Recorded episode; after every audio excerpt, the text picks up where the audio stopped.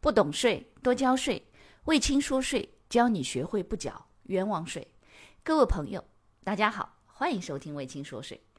微信公众号、喜马拉雅 FM、知识星球这三个平台统一搜索“魏青说税”，即可收听本节目，并学习与节目内容有关的知识和案例。各位同学，大家好，欢迎收听本期节目。今天呢，来跟大家八卦一下啊，因为疫情的关系，我们没有办法出国旅游了。正值暑假期间，所有的同学，包含带着各种家人呐，然后在全国国内各地跑。在我们没有出国的时候，有一个地方是度假胜地，悄悄的加了税。哪个地方呢？马尔代夫。但是呢，上个周日，马尔代夫的新闻报道说，七月份，马尔代夫的总统。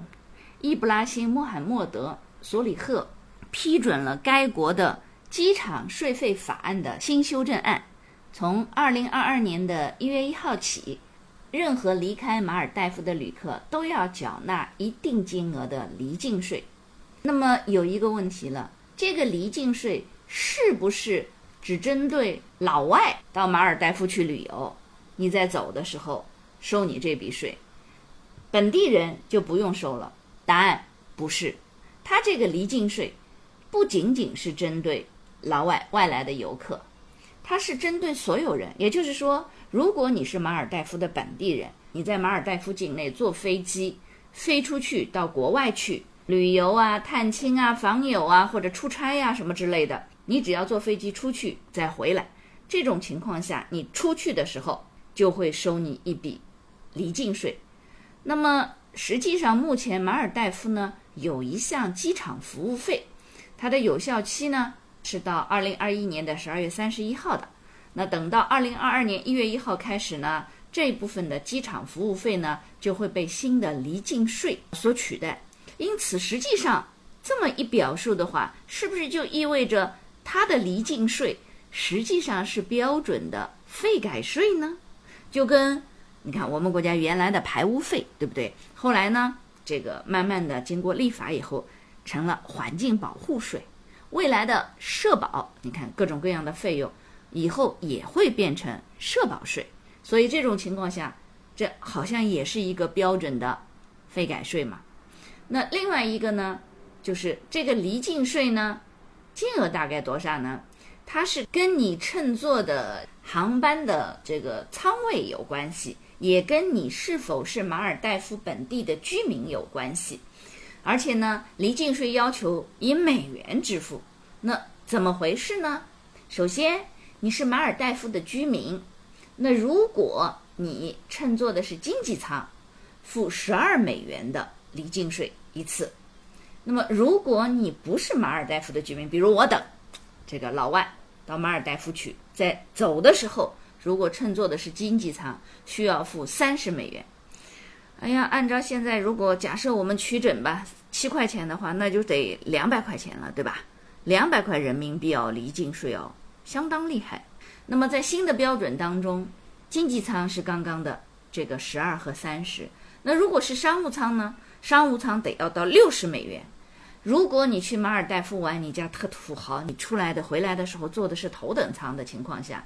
离境税就涨到了九十美元，而且呢，像这一类它是不考虑乘客的身份的，也就是说，如果你坐经济舱，还看你是马尔代夫的居民还是非居民啊，其他地方的老外。那如果你有钱坐的是商务舱和头等舱，对不起，一律啊六十美元、九十美元，不考虑你是哪里的身份了。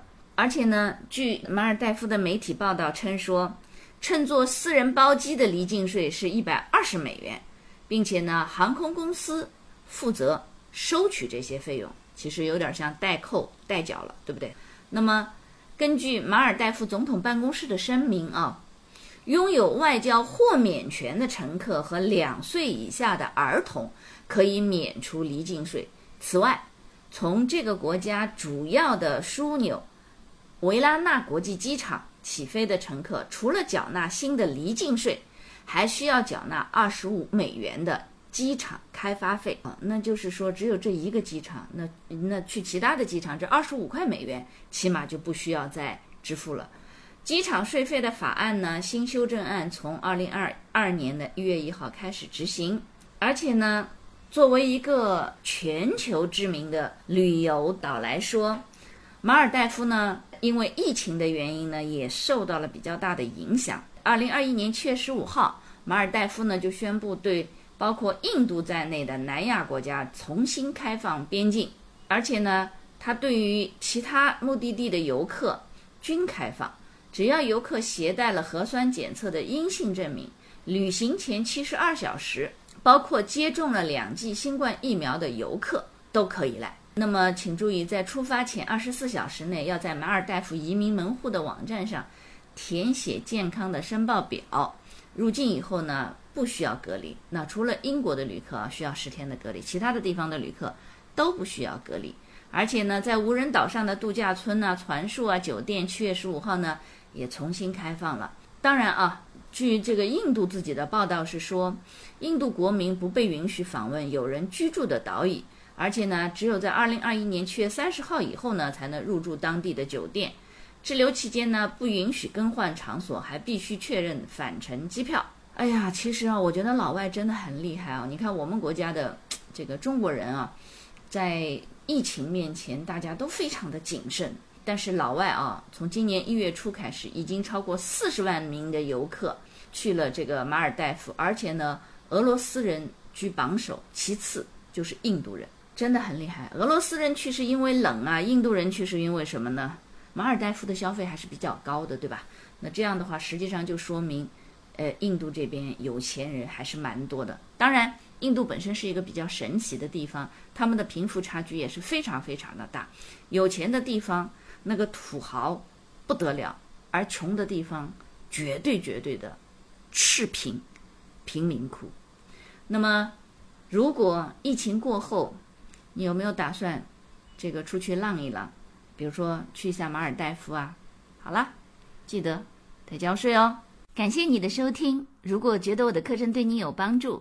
欢迎给我点个赞，并且呢，把这个课程可以转发给你的同学呀、朋友啊、同事啊，甚至老板，让更多的人了解和掌握税务的知识。不懂税，一定多交税。所以听卫青说税，不缴冤枉税。